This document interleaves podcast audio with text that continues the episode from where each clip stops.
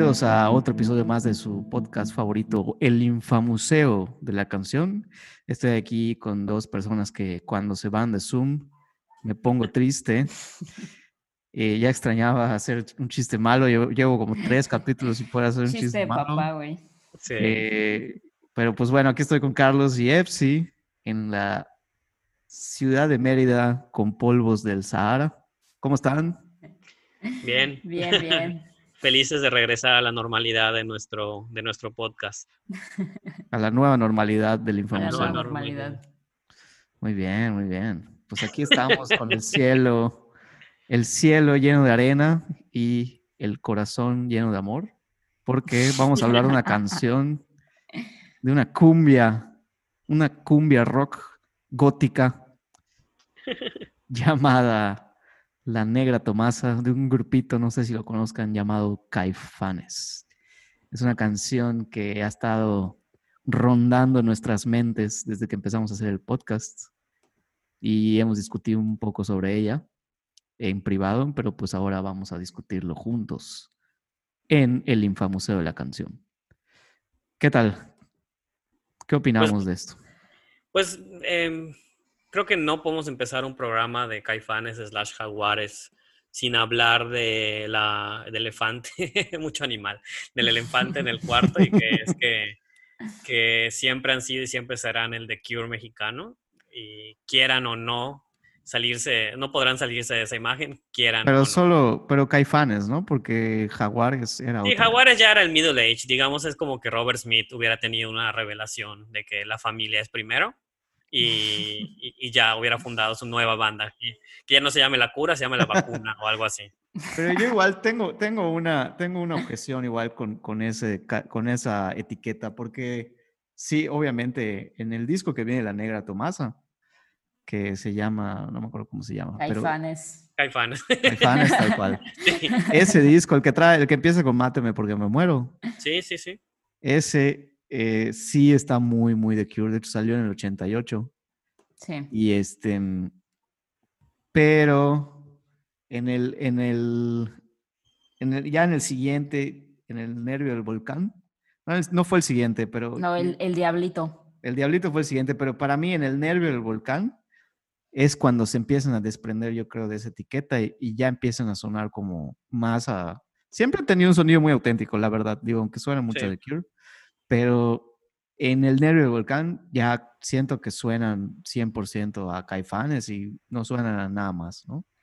Es que creo que creo que primer disco es, o sea, algo que es base de cualquier banda es que probablemente no tienen un, un sonido tan desarrollado como tal, que creo que es el- la cosa de- del primer inicio, ¿no? O sea, que es muy visible cuáles son sus influencias y conforme avanzas en la producción y, y, y, y ahora sí que la escritura de canciones te vas también desarrollando como, como banda en, en temas como de sonido, ¿no? Y creo que es justo lo que le pasó a, a Caifanes. Yo creo que sí, también cuando piensas en Caifanes, probablemente piensas en este estilo como Banshee, ¿no? O sea, como gótico, como, como, como The Cure, que creo que es la mejor refere- referencia.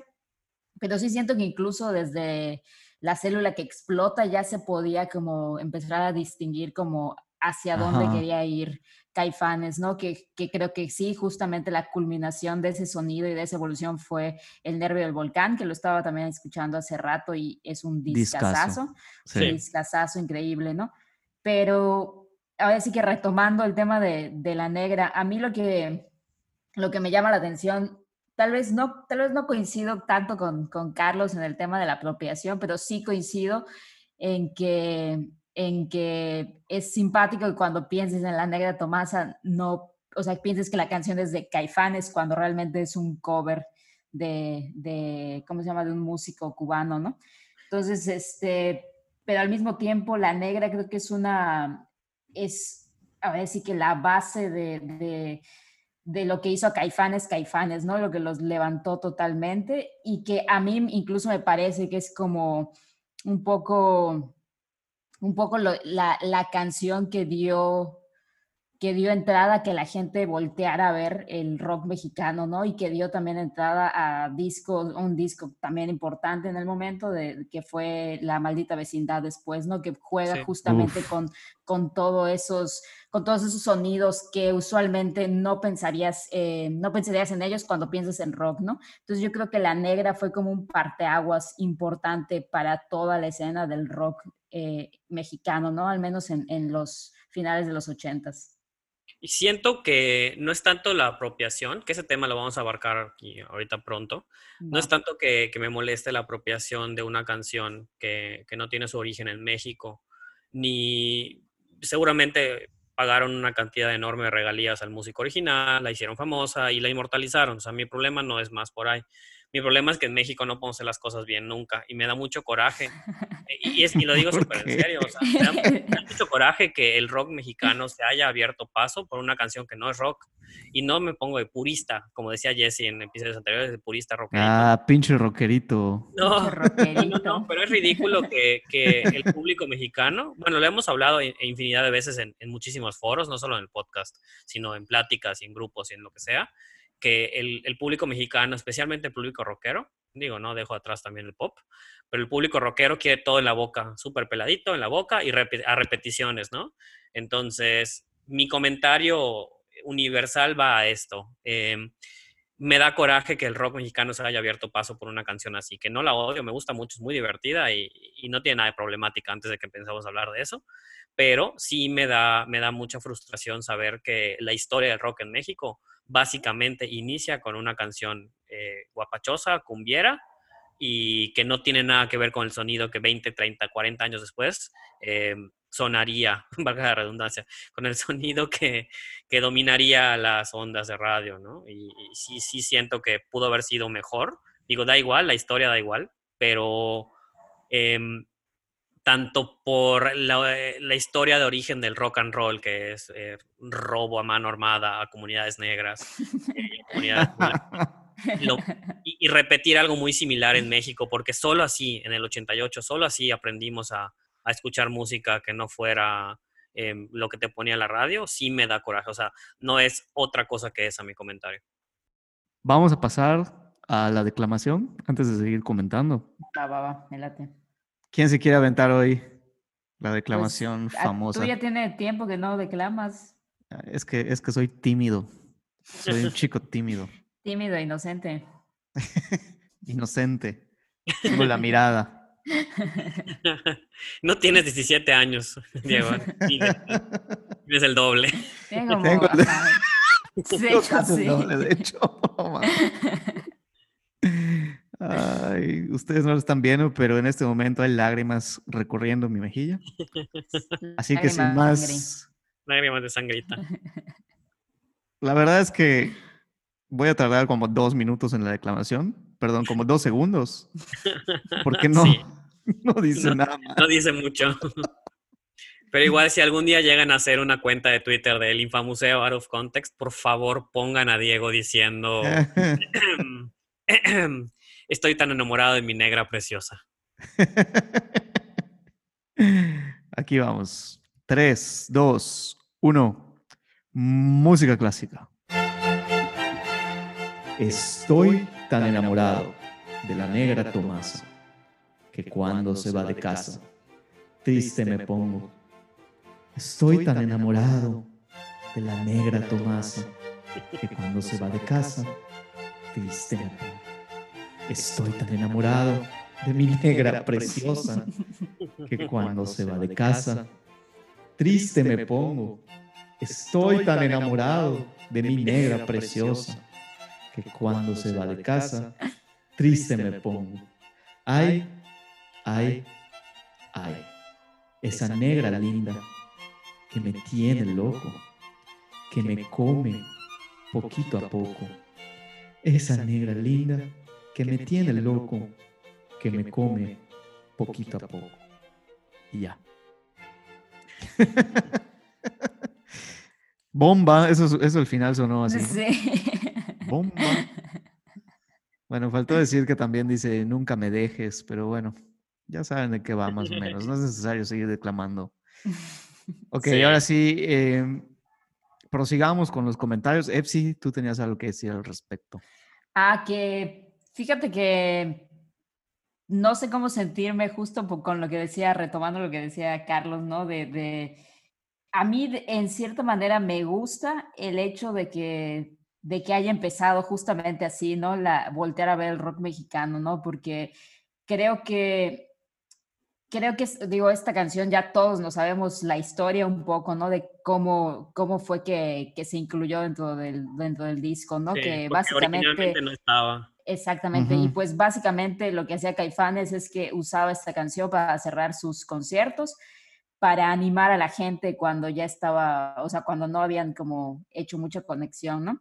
Ya la gente me le parece, Me parece que visualmente la, la imagen de, de, de, un, no sé, un, una salita de conciertos en, en el DF pequeñita, llena de góticos de los, de los ochentas, bailando la negra Tomasa, ser la cosa más cagada del mundo.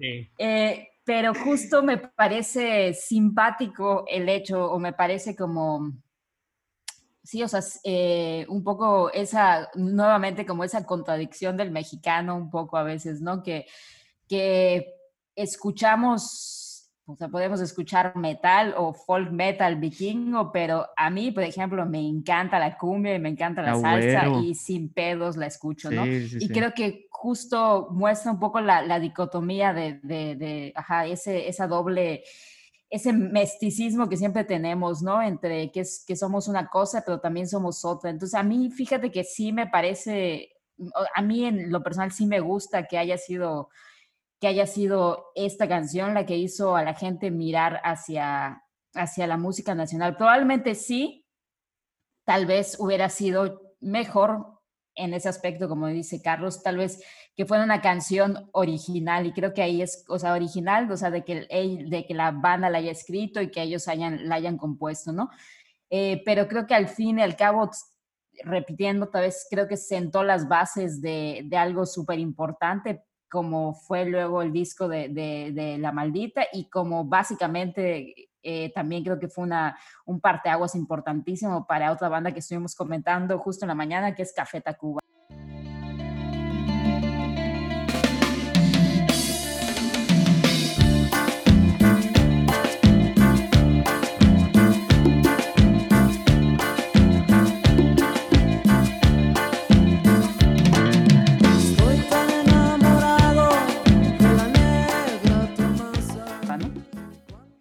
Y sí hay una, hay una razón por la que ellos eh, decidieron introducir su sonido con la negra Tomasa. Em, supuestamente que querían darle pie a, sus raíces latinoamericanas y a su visión del rock en, eh, con ñ. Eh, y por eso, por eso quería tocar esta canción. Yo luché mucho porque esta canción fuera incluida en el Infamuseo, al menos propuesta para el Infamuseo, porque sí tiene una importancia muy grande en, en el desarrollo del rock con ñ. Y aparte fue producida por Cachorro López, de quien hemos hablado infinidad sí, justamente. aquí en, el, podcast, que una vez más demuestra que junto a, Gustavo Santolaya eh, es el productor más importante de la historia de, la música en español. Y sí hay una, sí hay una conexión con, con tomar cosas del entorno latinoamericano, del entorno caribeño, de, de, lo que a ellos les influía y les gustaba, pero en una de las, de las entrevistas en torno a la canción dicen que ellos veían el, ellos veían el roadmap de ser una banda de rock como si fueran a imitar a José José o a Juan Gabriel. Entonces ahí es donde se crea la, la desconexión en mi cabeza. Y entiendo sus ganas de rendir tributo a, a, lo que hace a la música regional latina, hispana, grande, pero siento que es una casualidad que hayan, que hayan tenido la carrera que tuvieron cuando su intención era tan vaga, no sé. ah, ya te entendí, ya te entendí. Como que no tenían una, una misión clara o una, un mapa para desarrollar su sonido, era más bien, ah, pues jugamos a que salga esto, a que pegue y después hacemos música. Yo les pongo esta pregunta, ¿qué hubiera pasado si no se inspiraban para crear la, la calidad de música que hicieron después? Hubieran sido un What Hit Wonder, eh, era retórica la pregunta. no, pues, me pregunto y me contesto. hubieran sido, yo creo, un One Hit Wonder, porque gracias a Dios se iluminó la cabeza de, Saúl y de Sabo y después de, de Markovich. Pero, pero no sé, siento que no hay una, no hay una, no, no, no sé cómo expresarlo y por eso me está costando trabajo, pero no, no hay que celebrar tanto el haber dado este paso, porque honestamente yo siento que fue más un chichazo, que gracias a Dios después tenían talento para, para cimentar su sonido y su música y su carrera, claro, pero, pero esto sí siento que fue una, una decisión al garete que les funcionó. Ok, ya, ya te entendí. Yo quiero decir algo. Em, cuando hablamos de, más bien tengo una duda. ¿A qué se refieren cuando hablamos de que eh, puso esta canción en el mapa? Porque el Tri llevaba ya sí, 15 pero no, eh, Sí, pero eran increíblemente underground de lo, de lo que pudimos investigar. Em, o sea, era, era más se refiere a que, a que a nivel latinoamericano, ¿no? Sí, y también en México, o sea, no había habido un breakthrough comercial en ninguna banda de rock, incluyendo el Tri. O sea, la gente iba al tri a ver, iba a ver al tri, perdón, a Vándaro, o iba a un bar, o iba a una plaza de toros de 1200 personas. Pero nunca en la vida ibas a escuchar una canción del tri en, déjate la radio especializada, eso quizás sí, pero en, no sé, una estación FM a las 2 de la tarde en el tráfico de la Ciudad de México. O sea, no le estoy dando ni menos mérito al tri y a las bandas que como Kenny Los Eléctricos, que también ya tocaban eh, música rock. Botellita. también que también ya tocaba, pero no eran, uno, no eran ni un éxito, dos, ni eran conocidos en, ningún lugar que, pueda, que pueda tocar música de ese estilo. Y el apoyo hubiera sido, o sea, había sido prácticamente nulo hasta ese momento, ¿no? O sea, en temas de, de disqueras grandes dándole más apoyo a las, a las bandas locales, o sea, no locales, nacionales, perdón.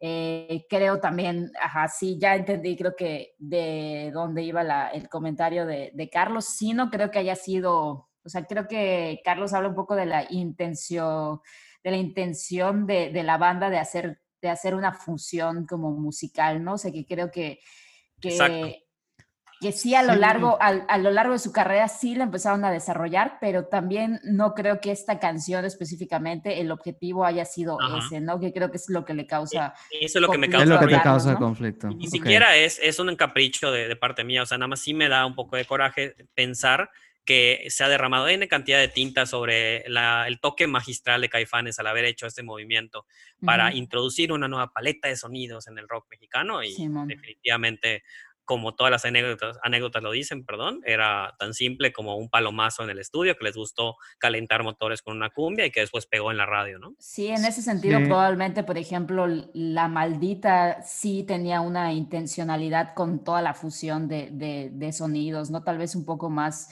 eh, era un poco más motivado, ¿no? O sea, y... Era más evidente y era más, más evidente, intencional, digamos. Sí, yo, yo, la segunda cosa que tenía que decir.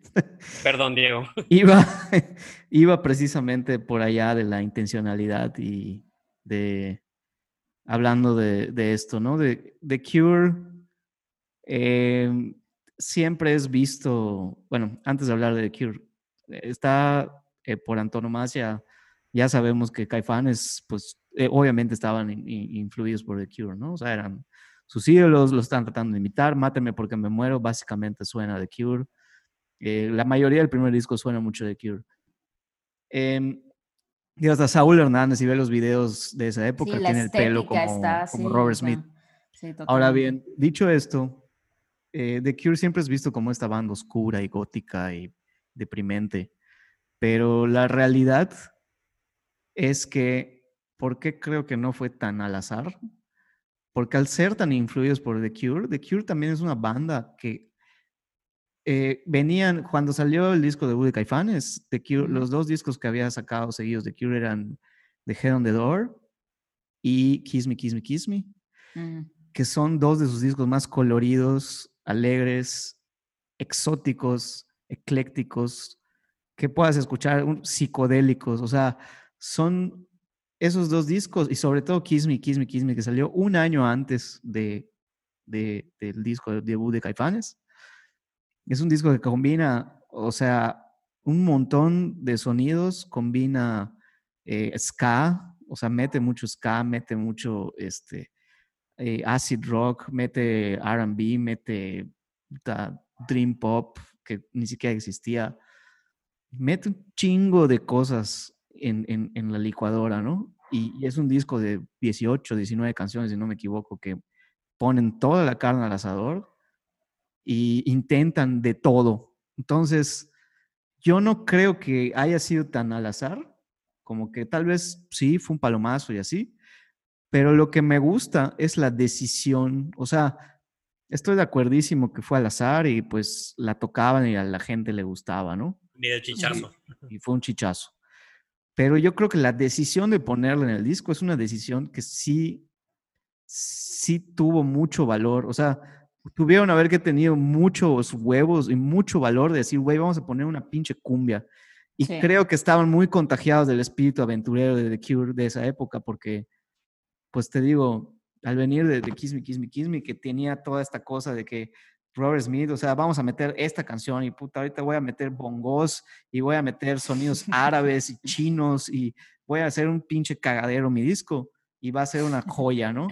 Entonces, ellos yo creo que tenían ese, espíritu aventurero que los inspiró a, a, a, a decir, güey, pues vamos a meter una pinche cumbia, estamos en México, ¿por qué chingados no? Si Robert Smith mete ska y mete sonidos asiáticos y chinos, pues yo tengo los huevos de poner una cumbia en mi disco de rock, ¿no?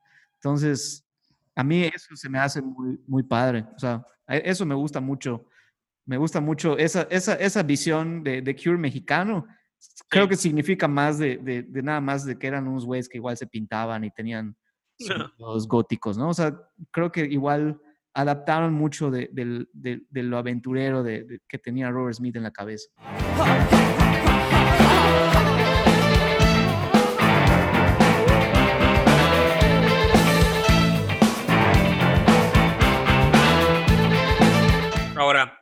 Con lo que acabas de decir, ¿cómo intersectas ese pensamiento con haber tomado una canción ni siquiera mexicana, una canción cubana de un cantautor que no que ya la había grabado con cierto éxito y la tanto éxito que llegó a los oídos de Caifanes, o sea, sí, sí. Em, ¿cómo, ¿cómo, podemos pensar en eso? Y, no digo que tu pues pensamiento o tu idea no sea válida, claro que tiene mucha razón lo que dices y creo que estás en lo cierto, pero sí hay desconecte con la idea de no tomar un músico mexicano, una canción tradicional mexicana, o bien crear su propia cumbia. Sí, la realidad es que sí tiene razón en el sentido de que, pues sí, agarraron, se, colgaron, ¿no?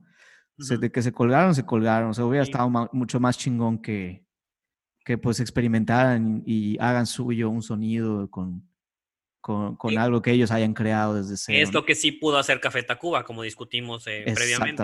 Café Tacuba sí pudo hacer Café su o La Maldita. La maldita, hasta el gran silencio, muchos años después, pero el gran silencio pudo sí, hacer por esa fusión México, Pachuco, Tex-Mex, eh, California, Cholo, mexicano. Y el crédito, sin embargo, el crédito, el crédito de iniciar este tipo de fusión se va a Caifanes. Entonces creo que conforme vamos platicando, vamos entendiendo más. No es que yo tenga razón, pero lo que quise expresar muy mal hecho, muy mal dicho, yo creo. Pero eso, justo lo que estamos sacando ahorita, es lo que a mí me genera un ruido. Sí, sí, sí. Sí, no, la verdad, la verdad, si te soy sincero, a mí no me genera tanto conflicto el hecho de que, de que hayan hecho un cover, porque pues sí le metieron lo suyo, ¿no? La realidad es que tenemos una idea también de la negra Tomasa bueno, al menos yo hasta hoy, y me volvió el cerebro porque escuché la canción completa y la canción completa dura como ocho minutos. Sí, es, eh, y es un, y la verdad es esta, se vuelve hasta un poco... Se vuelve rock, se vuelve... Pink Floyd es que en algún momento, o sea, poca madre como que se vuelve así como rock eh, progresivo, eh, como, no sé, la neta yo la escuché también como tres o cuatro veces, pero conscientemente, no como la había escuchado anteriormente. Y, o sea, sí está, muy, o sea, está bastante, bastante increíble en el sentido de que, digo, como cover, cabrón, buen, es creo que buenísimo cover.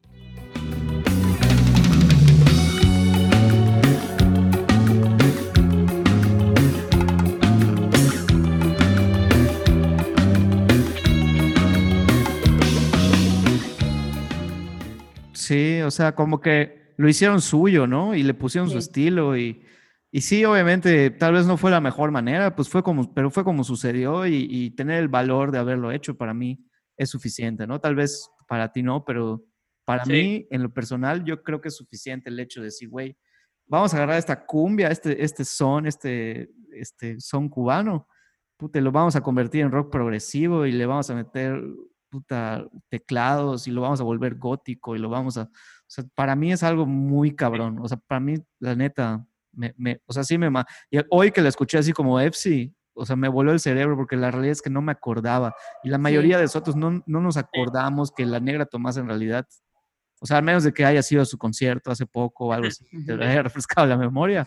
La negra Tomás en realidad dura un chingo y es, y es, un, es otro pedo de canción del que ves el video en Telehit. O sea, Sí. Lo dejo tan fácil como eso, lo que acabas de mencionar. Escucha la negra Tomás y primero que nada no te acuerdas que es un cover. Yo sí lo tenía fresco por alguna razón, pero Sí, muy claro. poca gente sabe for a fact que es un cover, como Lamento Boliviano. La otra cosa es que inmediatamente te viene a mente el video, que el video es icónico, no es que sea bueno, no es, no es- No, no, no. Ajá, es icónico. Como es todo en la época, ¿no? Digo, eh, y, y tu cabeza inmediatamente va ahí. eh, a huevo. entonces, para de hecho, el, efectos el video está dirigido por, por Lubeski. colectivos, sí, Ajá, increíble. exactamente, sí. Ah, no mames, es no el sabía. ganador al Oscar, sí. Sí, Dato curioso, de una vez. dato curioso. Bien. Sí. Entonces, para, para efectos de la, de, de la memoria de la gente, es un clip de 15 segundos, de 20 segundos Sí. de, de Caifanes en close-up, no en close-up, en medium shot. Entonces, sí, sí llama la atención que, que esa sea la imagen que tengamos de un clásico, a fin de cuentas, un clásico del rock. Sí. Y bueno, retomando algo que, que creo que ni siquiera hemos mencionado, ahorita que terminó Diego de, de- de leerla, es básicamente, creo que otro de los, de los, de las cosas atinadas por la cual pega muy bien y es muy fácil de, de quedarte con, con la canción en la mente, es porque básicamente es- creo que son como dos, tres párrafos de letra, o sea, básicamente huevo. estoy enamorado de mi negra Tomasa y, y básicamente ahí se repite todo, ¿no? O sea, dos o tres veces y ahí se queda, ¿no? Que creo que en son, en son funciona súper bien porque pues los sones son usualmente cortitos, no, no, no son extremadamente largos, ¿no? Y creo que eso es lo que, lo que, o sea, lo que me gusta de la canción, o sea, del cover de Caifanes es eso, ¿no? Que, que toma la primera parte y luego, y luego digo, le hace, le hace un tributo de, en, a manera de cumbia Sí. que tengo entendido que también lo hicieron a manera de cumbia porque pues Saúl también venía de, de, de ¿cómo se llama? De, de una, este, de una zona de la ciudad que tampoco no era así como muy pipiris nice, entonces les gustaban las cumbias en, esa, en, en, en esta zona y por eso también creció un poco con, con esta fusión de géneros, ¿no? Y luego lo que hacen es que se olvidan totalmente de la letra y empiezan a meterle su, su ¿cómo se llama? Su, su propio estilo, ¿no? Entonces, de repente, la, o sea, la canción son que minuto y medio de la negra Tomasa y luego pf, seis minutos de, de sonido experimental, ¿no? Entonces, al fin y al cabo sí está, o sea, sí, como dice Diego, sí, sí le metieron de lo suyo, ¿no? Y creo que sí habría que aplaudir un poco el, el hecho de, de sí tener los huevos de, de, de meterla o de incluirla, sobre todo de algo que rompía tanto, que creo que es la segunda o tercera canción del disco, ¿no? Que, te, que ya te esperabas un cierto mood y de repente, pum, la negra Sí, Tomasa entraba y rompía totalmente con eso y luego bueno. retomaba lo que el resto del disco, entonces hasta, hasta la manera en que le incluyeron dentro de la lista de canciones está muy, muy cagado porque tendría más sentido que si la cantaban para finalizar los conciertos, también lo hubieran puesto al final de, al final de la lista del, de, de, ¿cómo se llama?, del disco, ¿no? Pero no la pusieron al, al principio más o menos, entonces también eso, eso creo que también habla mucho de los huevos que, que tuvieran, así de que a la verga la pongo en la tercera y Sí. rompo con absolutamente todo el ritmo del disco, ¿no? Sí. Sí. Cosa que, que tal vez para, para eh, motivos del disco en sí, probablemente no sea la mejor decisión, ¿no? Pero. Sí. o sea, me hubiera gustado más, por ejemplo, que cerraran tal vez con eso, ¿no? Que como que Exacto, sí, como lo ya te echaste todo y, y pones al final la canción.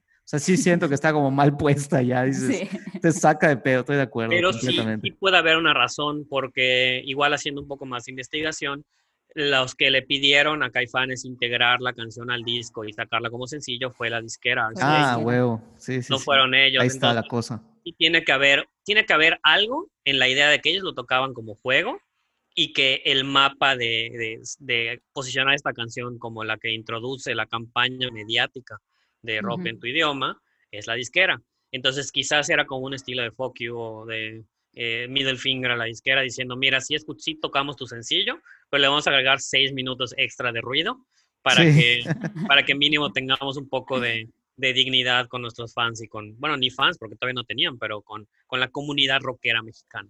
O incluso también, tal vez también obedece a veces un poco a la, al hecho de que si estás presentando un disco nuevo de una banda nueva, necesitas un catch, ¿no? Un, un, un este, algo que te mantenga con ganas de escuchar el disco. Entonces, tal vez si lo metías desde el inicio, decías, ah, no mames, ¿qué es esto? ¿No? Entonces tal vez te mantenía con ganas de escuchar el disco completo. No sé, creo que también podría ir más o menos por ahí, ¿no? Como una decisión de, de, disquera como tal, ¿no? De, ok, la voy a meter en el, las, como la segunda canción, tercera canción, para que la gente se mantenga aquí escuchando, escuchando este disco de una banda totalmente desconocida a nivel nacional, porque a nivel local en Ciudad de México sí sé que eran ya como bastante conocidos. Sí. Bueno, pues vamos a pasar a... Sí, justo. Vamos a pasar a qué envejeció mejor y qué envejeció peor. Dios, empezar? va, a estar, medio polémico, porque yo siento que nada envejeció bien. Em, no, ni la idea, ni la interpretación, ni Saúl, ni, todo el, ni todo el drama de peleas, de peleas internas, dramas, crédito, dinero, eh, molestias, llanto, sudor, que todos estos señores de la Edad Media se traen en, la cabeza, ¿no? Eh, creo que a nadie, absolutamente nadie recibió bien el cambio de, Caifanes a Jaguares, perdón, ni tampoco las salidas y entradas de Alejandro. Em, ni siquiera siento que sería una canción que disfrute yo mucho en vivo si los llegara a ver. Los he visto creo que una vez y no tengo mayor recuerdo de eso. Así de bien envejecieron que me da absolutamente lo mismo. Em, no, no, no es crítica, es una banda buena y que hizo mucho por el rock. Gracias a ellos existe 2.000 bandas mexicanas. Eh, no, me, no me da miedo decir que todo el sonido de Monterrey se debe a Caifanes y a, y a bandas que posteriormente tomaron la batuta, pero, pero sí siento que hay muy poco rescatable de esta canción. A lo mucho sería lo que ustedes dicen, que eh, se mete con otros géneros al, al, final, pero sí, no, no, no creo que haya mucho que rescatar. La letra es muy mala, o sea, perdón al, al compositor cubano original, eh, Guillermo Fife, pero no propone mucho. O sea, es una canción de, es una canción de baile, de baile popular, que pues nadie pidió que fuera un enorme éxito y pues, terminó siendo un enorme éxito. Eso, eso es lo que sucede en canciones que fortuitamente tienen, tienen, tienen eh, reconocimiento mundial. Pues yo creo que yo creo que envejeció bien porque las cumbias son eternas. Bueno, eso te lo doy, eso sí te lo doy. Las cumbias son para siempre. El rock está muerto, pero la cumbia, la cumbia no muere, chao. La cumbia es inmortal. Sí, no te voy a decir que no. no, eh, puede ser que, no lo sé. Yo, yo digo, es, es que es algo, es algo difícil de, decir, ¿no? Obviamente la idea de, del rock en tu idioma, de mezclar varios sonidos, es algo que está muerto desde principios de los 2000, ¿no? Sí. Pero no porque el, rock en tu idioma esté muerto, sino porque el rock en general, pues valió, valió madres. O sea, o sea ahorita lo, lo, lo, lo, transgresor o lo, o lo que está como de moda, etcétera, es, es el reggaetón, el hip hop, el, etcétera, ¿no? Trap. Entonces, el trap. ¿no? Entonces, este, pues sí, obviamente envejeció mal, pero porque todo el rock, pues ha envejecido mal, pero sin embargo, lo que sí creo que envejeció bien es que, como, como dijo Epsi, o sea, puedes estar en el lugar más purista de, rockeros en tu, en tu idioma, ¿no? O sea, de, de güeyes que tienen tatuado el, logo de Caifanes y, y este, y, son fanáticos de, Botellita y del Tri. Pero si les pones la negra Tomasa, se van a poner a bailar. Cualquiera, desde la, desde la chica más fresa hasta el, el güey más ñero. Sí, este cero, cero, cero discusión sobre eso. Creo que está sí. O sea, es algo que, que es, es, un, es, un, es, un, baile, es una canción que es imposible de, de, disfrutarla bailándola y, y creo que eso hace que, pues sí, la letra es una pendejada, pero pues eso hace que mientras estás bailando, como cualquiera de canción que bailas en, en- en bodas o lo que sea, procura coquetearme más y no reparo de lo que te haré. Creo que de ahí es, ahí es donde Ah, está ¿no? lo que deja incómodo. O sea, Ajá. Desgraciadamente la canción estandarte del rock en español, mexicano, es una canción de boda. O sea, Te cae. no, pues no es crítica, no es mala onda pero, ni mala. pero será, yo, yo no he oído muchas bodas que la pongan. Sí la he bailado en bodas, te puedo decir que sí. No me acuerdo ¿Sí? cuántas bodas, pero al menos en una sí. ¿La bailaste en mi boda? puedo haber pensado que era problemático con eso.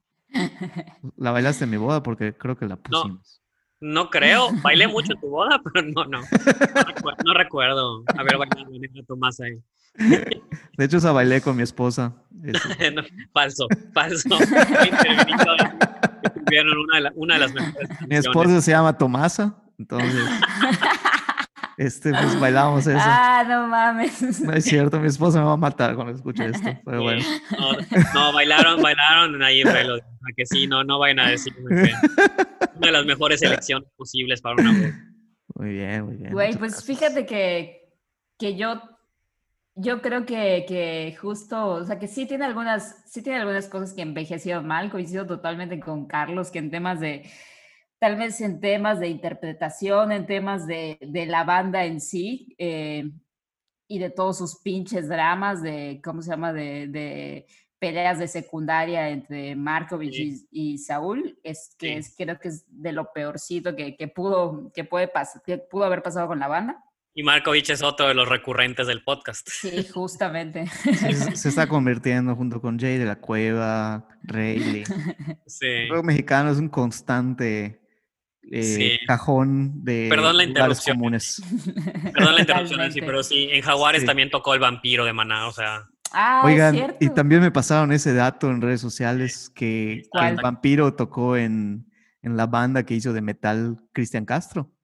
Ah, no mames. Dios mío. en buen pedo. el, es el infamuseo del infamuseo. No mames, o sea, eso requiere una temporada completa, hablar todo el disco de metal de Cristian Castro. Hablar de Una- Cristian una- una Castro en general, history. güey. O sea, es, history, es un personajazo. No mames, es, una, es Ah, y le, y que le encanta. al ¿qué- país. ¿Cuál era la banda favorita? ¿Era Poison? Tool. No. No, Tool, Tool, Tool. Tool, claro, Tool, ¿cómo olvidar? Sí, a huevo. Sí, sí, ¿Era sí. que le gustó Lateralus? Es el Maynard James Keenan mexicano, Sí. A huevo. Le hace falta su. ¿Cómo se llama la otra banda de Pussy? A Perfect Pussifer. Circus. No, Pussifer, Pussifer. Puse Ah. Sí, que es la banda sucia. Bueno, bueno, perdón, Epsi, decías. ¿qué decías? Ah, ¿Qué pues decías? sí, o sea, retom- retomando eso, creo que lo que envejeció chido y que me pareció bastante cool fue eso que, que ya comentamos, el, el tema de, del experimento ahí eh, de sonido, ¿no? Del resto, el resto de la canción, pues básicamente se escucha como una cumbia en toda la extensión de la palabra, eh, pero cumbia en el sentido de cuando no cumbia grabada en estudio, sino cumbia de, de, de, de cuando vas al, al, al, ¿cómo se llama?, los 15 años o al bautizo y está el pulpo y sus teclados sin, Sí, sin sí, sí. ninguna ofensa contra el pulpo, ¿Sabes cuál es pero se palabra? escucha como, como en vivo, ¿no? O sea, conjunto. Cumbia de conjunto. Es cumbia de cantina. conjunto, exactamente. Se de escucha cantina. muy, muy así, ¿no? Se- en ese sentido se escucha bastante, bastante vieja. Con la letra, la verdad es que pues es muy básica, No hay nada que hacer Eh, con la letra. no hay nada que hacer, o sea, realmente es básicamente, como dijimos, dos párrafos y ya, ¿no? Eh, lo que envejeció bien para mí, digo, al, fin, al, al- al final de toda esta discusión, probablemente sí es que es imposible negar la influencia que, que tuvo, ¿no? Para el resto de las bandas y para el resto del, del rock mexicano. Eh, al menos de los noventas a que sea los 2000 más o menos. eh, eso creo que, o sea, que su influencia estuvo chida en, el, en, en ciertas bandas, ¿no? O que, o que conservan cierto espíritu como Café Tacuba, que ya, que ya, lo hemos, que ya lo hemos mencionado, ¿no? Eh, pero sí, o sea, del resto creo que, creo que no ha envejecido nada bien. Incluso el primer disco de Caifanes con todo y que tiene canciones muy rescatables. La producción suena muy, muy, muy, muy vieja, ¿no? O sea, suena, o sea, sí suena a, a algo muy de un contexto específico, de un tiempo en específico, que creo que es algo que no le pasa tanto a, a The Cure, por ejemplo, ¿no? Que sí puedes saber a qué, tal vez a qué, a qué año pertenece o, más o menos en qué época fue lanzado y aún así la producción se siente todavía como fresca, se escucha como actual, ¿no? Creo que en el caso de, de, de Caifanes con su primer disco no, no fue así.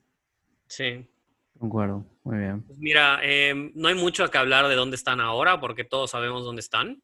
En cuál pues Saúl, Saúl está en Playa del Carmen. Están en cuarentena ahorita todos, güey. Saúl se la em, pasa en Playa del Carmen. Creo que ahí vive. Qué bueno. Me da gusto por él. Sí, cuando, cuando estaba chavito, me acuerdo que iba a ver esa Playa del Carmen, lo, lo, veía ahí paseando. De hecho, se echaban un concierto una vez allá, los jaguares, así. También hubo un tiempo donde se la pasaban visitando Mérida, güey. O sea, vinieron como ah, dos veces. Vinieron hace creo que dos años, ¿ah? Hay varios espectaculares en Mérida que todavía dicen el concierto de Caifanes. Sí. fue hace como dos años. Nunca los bajaron. Entonces, sí, es, una, es una banda que turea mucho. Em, a lo mucho, lo que podemos platicar de esto es que, que sí, la, la división de Caifanes Jaguares fue más que, fue nada más que una farsa fue como Prince cambiándose el nombre al símbolo porque tocaban las mismas canciones, solo tuvieron un éxito como Jaguares, em, que es, si no me equivoco, es, te lo pido por favor. Dime Jaguar. Ah, bueno, dime Jaguar sí, dime Jaguar sí te lo puedo dar. y la de em, tú también. Tienen buenas canciones Jaguares. Eh, lo único que me acuerdo de, de, de Jaguares es que tocaban como para telenovelas de Televisa. Eh, y era una banda que... No, es que, no me acuerdo. Lo único que me acuerdo de, de, digo, de Jaguares es Tú me sabes bien cuidar, que aparte también es, cover. Sí, sí, te lo pido por favor, es como que la canción de, de, Jaguares. Y eh, sí siento que, que fue un, un, ejercicio para seguir tocando con la banda, nada más sin ya poder hacer el, el uso del nombre.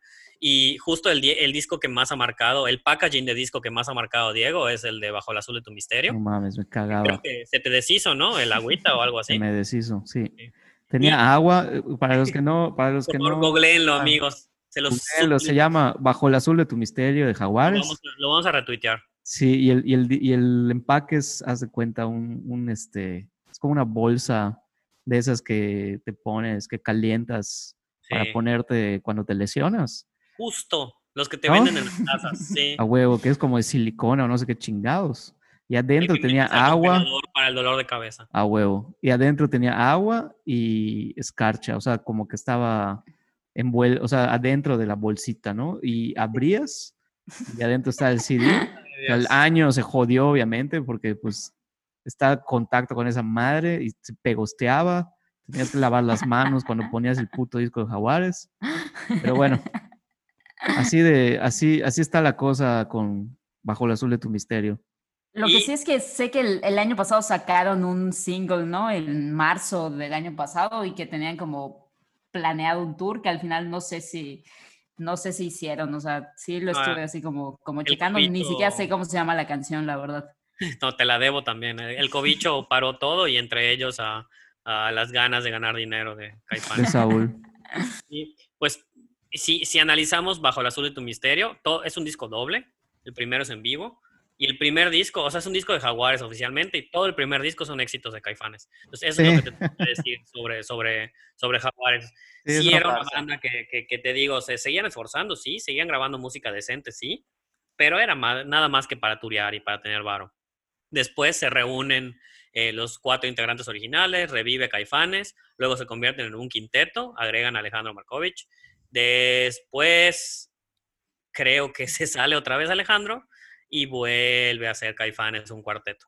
Eso hasta la fecha y hasta que se acaben los Tecate Location, los Corona en tu ciudad, los Vive Latinos del mundo, los Pal Nortes y los Machacas. El día que se acaben van a dejar de tener dinero estos señores. Y que probablemente, digo, va a sonar culero, pero que tal vez la generación la, generación que está un poquito arriba de la de nosotros, que fue los que estaban más o menos en su adolescencia, en sus 20, eh, vayan declive, ¿no? Porque ellos son básicamente ellos los que los han mantenido en cierta manera, ¿no? O sea, siento que, que a partir de los, no sé, de que sean 37, 38 para arriba, sí fue una, una generación que sí estuvo muy, muy marcada y muy influenciada por, por Caifanes, ¿no? Que, que, que, creo que los siguen, o sea, siguen siendo un estandarte para ellos, pero mientras ellos sigan o sigan, ajá, sí, básicamente, mientras sigan, escuchando Caifanes y mientras básicamente no mueran, porque,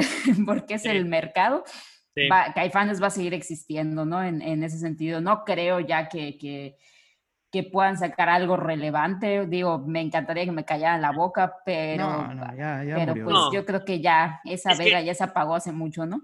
Es igual de triste que y de, medio culero, como lo dices tú, pero no creo que se hagan nuevos fans de Caifanes con streaming. O sea, no, creo que haya habido un nuevo fight de, un nuevo fight de Caifanes, un nuevo fan de Caifanes en los últimos cinco años. Así, pues, Digo, si se lo pones como el traspaso Tal vez un redescubrimiento, ¿no? O, sea, o, más redescubrimientos, o tal ah". vez, ajá, o tal vez de alguien que, que, dice, ah, puta, pues, no sé, me gusta café, tal vez algún chavito, ¿no? Que, que está como, eh, como escuchando música eh, mexicana y de repente dice, ah, pues me gusta Caifanes y Spotify me está recomendando, digo, me gusta, no sé, me gusta, perdón, me gusta Café Tacuba y, Spotify me está recomendando Caifanes, pues los escucho, ¿no?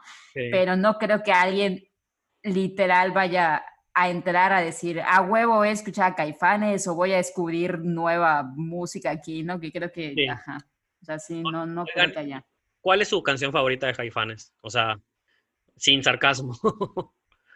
sin sarcasmo. pero a mí me gusta mucho eh, Mátenme porque me muero. Es de las que más me gustan. Mi favorita es Afuera. Por mucho. La mía probablemente es Afuera y aquí no es así. Me encanta también me encanta igual, aquí no es así, me encanta viento igual. Viento también, creo que entonces sería afuera, aquí no es así, viento y también me gusta mucho la de Ayer me dijo un ave, que es como una baladita ahí coquetona. Ah, me encanta, me encanta. Es que tuvieron una etapa muy mística México, Revival, Tuluminati. Exacto, sí. O sea, me habló un como 30 años antes de... como decíamos, como decíamos, de, no me acuerdo qué otra banda tenía esa, esa vibra, pero sí, este... El, el aviéntame, aviéntame, puta, me fascinaba también. Sí. y aviéntame, aviéntame, igual, ¿quién más la grabó? Eh, no sé. No me acuerdo, pero igual tuvo, sonó, sonó varias veces. Algún aventado. Sí, es una, banda de, es una banda de calidad. Creo que sobra burlarse de ellos porque no, no, no lo merecen. Pero sí, la canción que tenemos en, en tema hoy, sí siento que no, no, no, es, no es el mejor, la mejor carta de presentación de una banda que tiene tantos éxitos. Si tú entras al, al top 10 de Spotify, de verdad afuera la célula que explota, no dejes que, viento, máteme porque me muero, la negra Tomasa, aquí no es así, nubes, los dioses ocultos, y ayer me dijo un ave, o sea, son canciones de calidad. Y si checas el, el disco de, los, de sus 25 años que salió en 2012, igual son 15 canciones extremadamente buenas. O sea, no hay. Sí. No hay pierda. pero te voy a decir algo. A mí creo que, creo que me gusta más este, por ejemplo, que la célula que explota. A mí me gusta más la célula que explota. Y Está muy dramática. Como que con el tiempo me volví más cumbianchero. Fíjate que hay un dato curioso muy bueno, ya que hoy no vamos a tener sección de datos curiosos, lo vamos a ir aventando. Este, uno de los datos más importantes de esto es que creo que sí hay cierta, cierto peso a la teoría de que no les encantaba eh, tocar la negra Tomasa, porque la disquea les pidió, según Wikipedia, y ya saben que Wikipedia es mi, mi Biblia, pero bueno, no, sí tiene fuente, ¿no? Eh, que les pidió, RCA les pidió que grabaran un disco de pura canción de cumbia. Y ah, ellos, dijeron, ellos dijeron, el pastel, gracias, ¿no? Y Saúl escribió La célula explota a raíz de esos problemas que tuvo con la disquera, o sea, la, molestia que tuvo con la disquera. Entonces, creo que eso le da, a, mi gusto, le da más peso a la célula que explota, con la importancia en el canon de Caifanes, sabiendo que es una canción de su propia frustración eh, ante las situaciones que les da. Digo, obviamente tiene más valor este, la célula que explota es mejor canción, objetivamente. En lo personal, o sea, como que me gusta más escuchar La Negra Tomás, o me ponen buenas, no sé. O sea, la célula que explota es muy dramática, pero está padre. O sea, sí tiene, la célula que explota tiene un feeling ahí medio ranchero, estilo como Juan, Juan Gabrielesco, ¿no? que, obviamente, pues pudimos ver después que sí, efectivamente son fans de Juan Gabriel. Y eso, ajá, es lo que querían ellos representar, como un Juan Gabriel para los rockeritos ochenteros, noventeros. Sí. Sí. Pues otro, Sí. otro dato curioso es que Caifanes era la banda favorita de Clarisa. En Clarisa lo explica todo. El doblaje, el doblaje en español. eh, Es tenía- sí, sí, sí. Eh, ese No era, era Pearl Jam. doblaje en Nickelodeon Latino. Estamos hablando de principios de los 90 igual. 90, 92, 93. Ponían a Caifanes. Entonces, a ver si encuentro el clip. Qué Si encuentro el clip, mamada. Si encuentro el clip, aquí Diego lo inserta en el podcast. Si no escuchan nada en los próximos segundos, es que no lo encontramos. Pero yo me acuerdo clarito que habían varios capítulos en los que Clarisa le pedía a su papá y a Fergusano que lo llevaran, la, la llevaran a ver a, Ca- a Caifanes. Aparte lo decía así con, con el doblaje latino típico de, oh, tío. No, no, eso es español. Oh, vayamos a ver a Caifanes, por favor. Es la banda del momento. Cosas así. No mames, no mames. O sea, la imagen Ah. de Clarisa con Fergusano bailando la negra Tomasa. No, lo voy a tener Puta. Tendremos que hacer ese supercut. No mames. No, hay que poner un póster de Caifanes en el cuarto de Clarisa. güey. Seguramente había de Pearl Jam, entonces pensemos que ese de Pearl Jam es Jaguar. Es que Clarisa se vestía, se vestía como gronchera, ¿no? Clarisa. Sí, sí, sí. Sí, Clarisa, la verdad es que Clarisa se le da muy poco crédito de lo progresivo que era. Es un programa extremadamente progresivo y tenía eh, ¿Sí? ciencia, o sea, ella quería ser programadora de, de juegos, de video en computadora. Eh, tenía una dinámica bastante interesante de, de, de su hermano, o sea, que el hermano era, o sea, Ferguson era hasta cierto punto abusivo con su hermana y, y sí habían consecuencias, o sea, sí estaba padre el, todo el tema de Clarisa y pues sí explicaba todo, excepto el COVID. Excepto el COVID, justo. no. Sí, Gran meme, güey. el COVID. Eh, ¿qué, otro, ¿Qué otro dato curioso de las pocas cosas que pudimos encontrar? Porque sí hay muchas como que ideitas y hay trivia y lo que quieras, pero nada que nos cambie la vida. Pero una de las cosas interesantes es que el disco debut, Caifanes, donde aparece esta canción, eh, Gustavo Cerati tocó en el disco, eh, Ah, en, la, sí. be- en la canción La Bestia La Humana, guitarra. y tocó, tocó guitarra y eso es súper destacado. ¿sí? Eh, lógico era porque ellos ya tenían cierto intercambio de, de- de música con Argentina, como hemos hablado con Miguel Mateos igual, ya había como un intercambio musical entre Argentina y México, Sí. y de alguna manera u otra es, es, es como el puente aéreo más importante que ha tenido el rock en México, ¿no? en, en- perdón, en América Latina.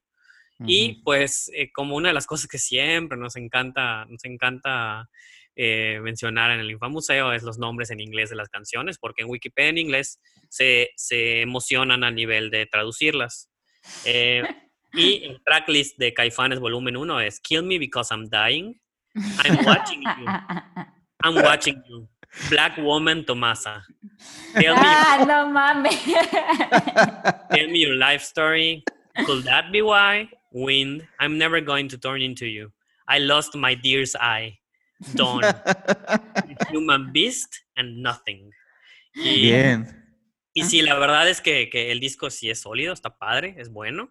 Nada más que si, si te pones a pensar que lo sacaron en, en, en 1988 y La Negra Tomasa salió como sencillo año y medio después, sí te queda como que la idea de, de todo lo que hemos platicado en el podcast, ¿no? O sea, que es, sí hubo cierto interés de, de obligarlos a entrar al mainstream, ¿no? Entonces, Sí. Sí, probablemente. no tiene nada de malo, pero es algo que es, es lo que es, ¿no? Y, y pues ya em, tienen, tienen in- eh, influencia muy marcada, según ellos mismos, en The Cure, King Crimson. Eh, el nombre, no hablamos de eso, el nombre Caifanes significa como un güey que cae bien, un caeme bien, eh, o un, un tipo cool en idioma pachuco, o sea, en, en, en, en Hay una- parla- en, en argot pachuco. Este, y eso, eso es un buen dato porque si te fijas, todas las bandas de esa época tenían cierta influencia tintanesca o Ujú. pachuquesca, ¿no? Entonces, Sí, había una película que se llamaba Los Caifanes. también los caifanes, sí. Que creo Pues que igual po- podría ser por eso, ¿no? Que Sí, era una pandilla, ¿no? Sí. Era una pandilla los Caifanes y que estaba hasta un poco violenta la película, una película mexicana. sí, seguro por ahí, por ahí va la cosa. Y, este, y pues ya el último dato es algo que, que los dejo como a consideración de la escucha porque no sé si sea cierto o no, pero eh, buscando información sobre la canción me topé con una nota de una persona que falleció en 2016. Se llamaba Cirilo Peña Gómez en, me parece que en Veracruz. Sí, en Veracruz. Eh, dice, Cirilo Peña Gómez, la negra Tomasa, alias la negra Tomasa, falleció en un infarto fulminante cuando bailaba en un evento público el sábado por la tarde. Originario de Mataclara y uno de los principales impulsores de las comparsas que participaban en las festividades del carnaval de Yanga y Cuitláhuac, fue despedido ayer por sus familiares y amigos.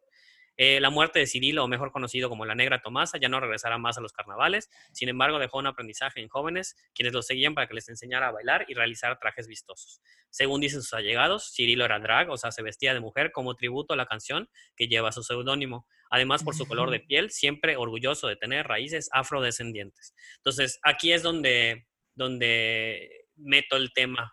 Igual y con eso ya podemos cerrar esta sección, ¿no? pero meto el tema de que una persona, porque una de las, de las comunidades más marginadas socialmente, no digo económicamente, pero una de las comunidades que nos negamos como, como sociedad colectiva mexicana, nos negamos a, pensar que existen, son los mexicanos afrodescendientes. Y precisamente ahorita que está el, todo el rollo de Black Matter en Estados Unidos, nos estamos abriendo la idea y abriendo nuestra mente a que existe una comunidad enorme y muy, muy discriminada de mexicanos afrodescendientes. Eh, me causó un montón de emoción encontrar esta nota porque obviamente no creo que, Guillermo Fife, Hernández Fife se hubiera inspirado de una persona de, Cuit, de Veracruz, para escribir la canción, pero eh, es, es, bonito saber que una persona afrodescendiente mexicana, orgulloso, orgulloso drag, aceptado por su comunidad de Pueblo Chico, Veracruz, imagínate, o sea, gente cerrada de mente a todas luces, es em, como el jacarandoso de, ahí, ¿no? Y, pudo tomar, y pudo tomar una canción que si te, si te, pones a pensar que podría ser problemática porque están hablando de una mujer afro, afro-latina, eh, que en Cuba es lo más común, pero aquí no, y, y pues eh, personas de cierto poder en México cantan la canción para ganar dinero y pues seguramente sí pagaron sus regalías, como decía, pero no al nivel que deberían, quizás. Em, pero la contraparte es esa, que una persona que tiene eh, sangre negra en su cuerpo y, ha vivido la experiencia de ser, bueno, vivió la experiencia de ser mexicano afrodescendiente, la tomó como su himno y se creó una carrera con base en la canción, sin denunciarla como que esté apropiándose de su cultura o de su, o de su ser, ¿no? Entonces... Eso está chingón. Y con eso podemos, podemos entender que... Sí, y la realidad es que... le buscamos tres pies al gato cuando no. Ajá, no, no, no, no hay necesidad. Aparte, bueno, yo siempre lo he sentido igual como de cariño, ¿no? En México se da mucho que... Eh, no, lo van a entender otros países, pero sí es... En México se da mucho, es muy común que a, tu pareja le diga, oye, negra, este, pásame eso, o, a tu hija, o... Sí. Un, término un poco de cariño muchas veces, ¿no? No estoy diciendo que siempre, obviamente... Ni tampoco que esté bien. no, pues no está bien ni mal, digo, es algo que... Es lo que, es, sí. Es lo que es, ¿no? Este... Sí. Lo cual es gracioso porque a veces el negra se usa realmente como para describir a alguien moreno, ¿no? Ni siquiera, ni siquiera negro como tal, pero sí. sí. exacto. Por eso es complejo el tema, pero sí, sí es un término de cariño en México. O sea, no hay manera de verlo, eso es lo que es, sí. Nos hace falta más conocimiento para debatir eso, pero... Totalmente. pero, pero sí creo que, pues está bonita la historia, ¿no? Porque sí, pues no, no creo que haya causado. Es una canción que inspira pura alegría, ¿no? Entonces, sí. pues está bonito que, haya causado eso, ¿no? Esa inspiración. Eh, pues vamos ya a lo que dice la gente. Yo creo que esta, esta ocasión no vamos a tener si hay versión banda o no, porque pues obviamente... Hay versión banda. o sea, si te vas a, al restaurante José José de Mérida Yucatán, la vas a escuchar en versión banda. Sí. Cualquier lugar donde haya un tecladista, la va a tocar en versión grupera, banda. Probablemente. Básicamente es una versión banda cumbia. De hecho, les hago el spoiler, pero hay como 20 versiones banda en YouTube, entonces dense, dense, mijos, dense. Ahí está.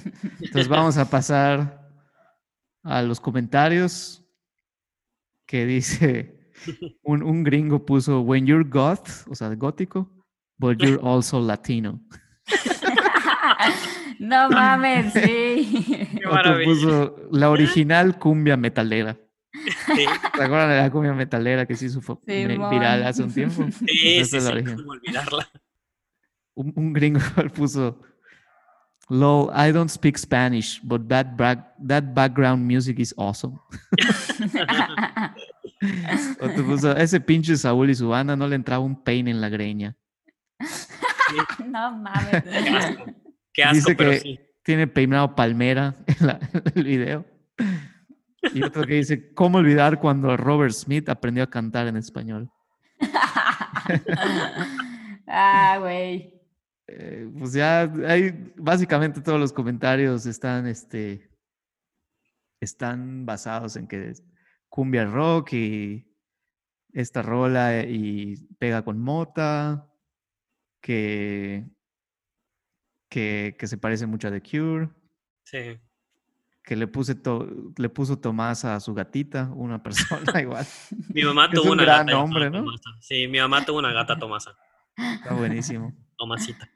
Tomasita pero sí totalmente esta canción creo que inspira mucha mucha alegría Buena ¿no? vibra, ¿no? Buena Sí. vibra.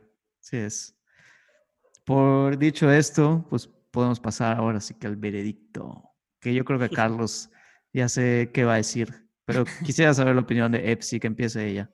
sí. Ok, bueno. No sé, que siento que tengo, sentimi- tengo sentimientos encontrados con, con esta canción, ¿no? O sea. mm, Ah, no sé, en mi, no sé, güey. En mi caso creo que yo no la pondría dentro del infamuseo. O sea, mm, no, déjame lo So. pienso. Fuck, no sé, no tengo, no tengo idea. Ah, la Causa muchos pondría- sentimientos encontrados. ¿no? Sí, o sea, la pondría en el infamuseo probablemente por el hecho de que, de que sí no es una canción original y, y eso creo que sí a veces puede un poco, ¿no? Cuando, cuando hablas de, sobre Porque todo es canción. importante. Sí, ¿no? con- ajá, exactamente tan importante. Pero al mismo tiempo, pues es muy representativa, eh, tiene un impacto cultural pues grande, eh, sobre todo en lo que vino después para el rock mexicano. Entonces, coño. No, yo sí la sacaría, la, la voy a sacar del, del Yo tengo, yo tengo una propuesta. Yo la sacaría también del Infamuseo de la canción, pero si Caifán estuviera un Infamuseo dentro de sus propias canciones, de su propia Sí. discografía, Sí, tal probablemente. vez ahí sí, ¿no? Sí. Tal vez ahí sí la pondría. Pero en Puedo el infamuseo de la canción, que es un santuario sagrado, en donde están las canciones más importantes e infames de la historia, no la pondría. Sí, yo Puedo también. vivir con ese acuerdo. Totalmente. ¿Te parece? Me Carlos? parece que debería de entrar al Infamuseo porque es una canción infame. O sea, es la definición de nuestro show. Pero, bueno, les puedo, les puedo dar, por esta ocasión, les puedo dar chance de, de meterla al Infamuseo secundario. Carlos, ven a bailar este cumbión con nosotros dos. No, gracias. Y, Con y- distanciamiento social no se puede bailar cumbia, mijo. creo que sí. Creo que por eso no la metí en el infamuseo. Extraño las cumbias, extraño. Sí. Nunca pensé que extrañaría eso, pero extraño, extraño bailar, extraño, sí, En los definitivamente. bautizos. Sí, sí, totalmente. Totalmente. Pero bueno, pues llegamos al veredicto, señores y señores. Sin más que decir, ¿qué les parece? Primera vez que, que estamos en desacuerdo. Sí, Normalmente coincidimos los tres. Bueno, excepción de cuando seas grande, que está dentro del infamuseo del infamuseo. Sí. De, de- de mi parte, ¿no? Pero bueno. Pero además, yo creo que pues fue una nutritiva conversación, ¿no? Sí, sí, Sí. estuvo chida. Sí vale la pena em, haber hecho la distinción de, de meter esta, esto al tema en un mes tan problemático que ha sido junio, ¿no? Justo. Entonces, utilicen este, este micromensaje que les voy a dar para reflexionar sobre lo que significa la brutalidad policial en todo el mundo. Me vale, me vale que diga, "Ah, es que Estados Unidos, Estados Unidos también es parte del problema, pero hay problemas de esto en todo el mundo, eh, aquí en la esquina de la casa, ¿no? Entonces, Sí. Em, reflexionen en nuestro papel como ciudadanos en permitir las cosas que permitimos. No necesariamente me refiero solo a policía ni a ni nada de, de- agresión, sino a, a lo que nosotros normalizamos como cosas que deberían y suceden, ¿no? Entonces, algo tan estúpido como platicar una hora de la negra Tomasa, sí te puede abrir la mente y decir, oye, mira, si alguien que, que tenía vela en el entierro tomó la canción como propia, ¿por qué nosotros tenemos que estarnos preocupando cada cinco minutos si lo que hacemos y decimos todo es perfecto by the book, ¿no? Entonces, Sí.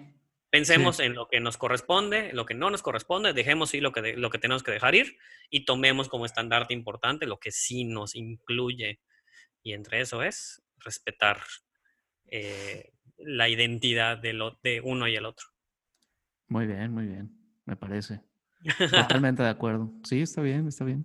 No Sí, quería, sobre no quería todo- cerrar tan oscuro, pero, Tan pero vale la pena. políticamente. Pero vale, vale No. la pena, vale la pena tomarlo en un mes, acabando un mes como junio. No, y como dices, o sea, sí, como que nos preocupamos mucho, es como la, es como la, la contaminación, ¿no? Que nos preocupamos mucho por nuestras acciones de día con día y, y hay un sistema allá afuera que está muy cabrón. Sí. Sí, Cómo que- las empresas, de que no es hay el que regulación. verdad puede cambiarlo y revertirlo. ¿no? Ajá, Y, y nosotros estamos de puta, no es popote, ¿no? Es lo mismo con si decir negra Tomasa o no, o sea, la realidad es que, o sea, no Sí. estamos diciendo que no lo pienses ni nada, pero, pero sí pensar que Y reflexionar lo que es qué importante. podemos hacer, ¿no? ¿Qué, qué es importante, ¿no? Pero Pues, bueno, próxima semana es nuestro, nuestro season finale. Entonces, manténganse pendientes porque habrá una nueva saga que Diego les anunciará pronto. Pero se cierra el primer, los primeros 12 capítulos del Infamuseo. Y se cierra chido, además, digo, con una canción la que... próxima semana, ¿no? Sí, y la con canción, una canción que, uh, Diego no quería incluir, pero Carlos y yo abogamos porque sí verá. ahí.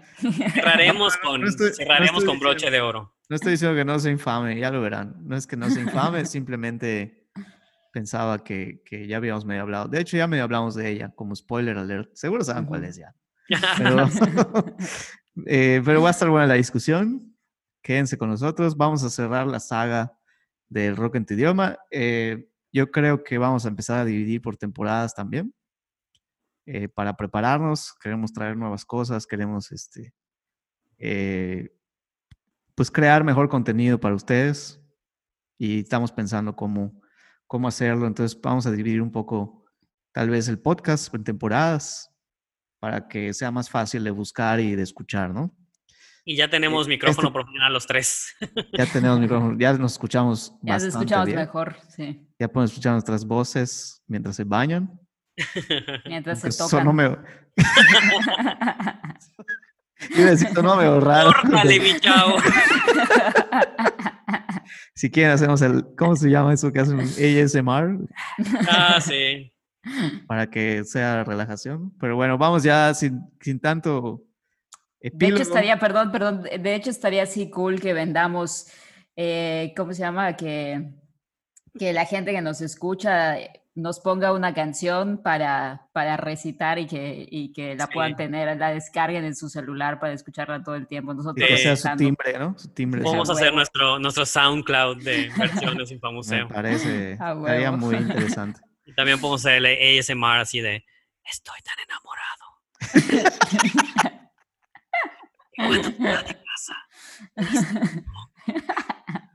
Güey, sería una chingonada. Si tú piensas que me he roto la maceta. Bueno, pues Ah, esperen nuestros próximos proyectos. Ay, así es. Excelente. Eh, como podrán haber notado, la, la- la temporada tuvo una temática que unió todo, que fue rock en tu idioma, particularmente noventero, aunque en cuanto a nos salimos un poco, pero en la próxima temporada también vamos a tener una, una temática que va a unir todo, ¿ok? Recuerden seguirnos en arroba somos, somos, infamuseo. somos como el dark de los putos podcasts. ¿no? Sí. Exactamente. Recuerden seguirnos en arroba infamuseo, seguirnos en nuestras cuentas de Twitter si quieren, en arroba pino negra, arroba carlos rm sin vocales y arroba fc-bat. Yo lo dije por ustedes esta vez, chicos, porque sé que no les gusta decirlo. No, lo odiamos un poquito, pero gracias. Sí, la neta, sí. Bueno, Hasta luego, chicos, hasta la próxima. fue un bueno, placer. Nos vemos pronto. igualmente. Bye. Sigan sin salir de casa, por favor.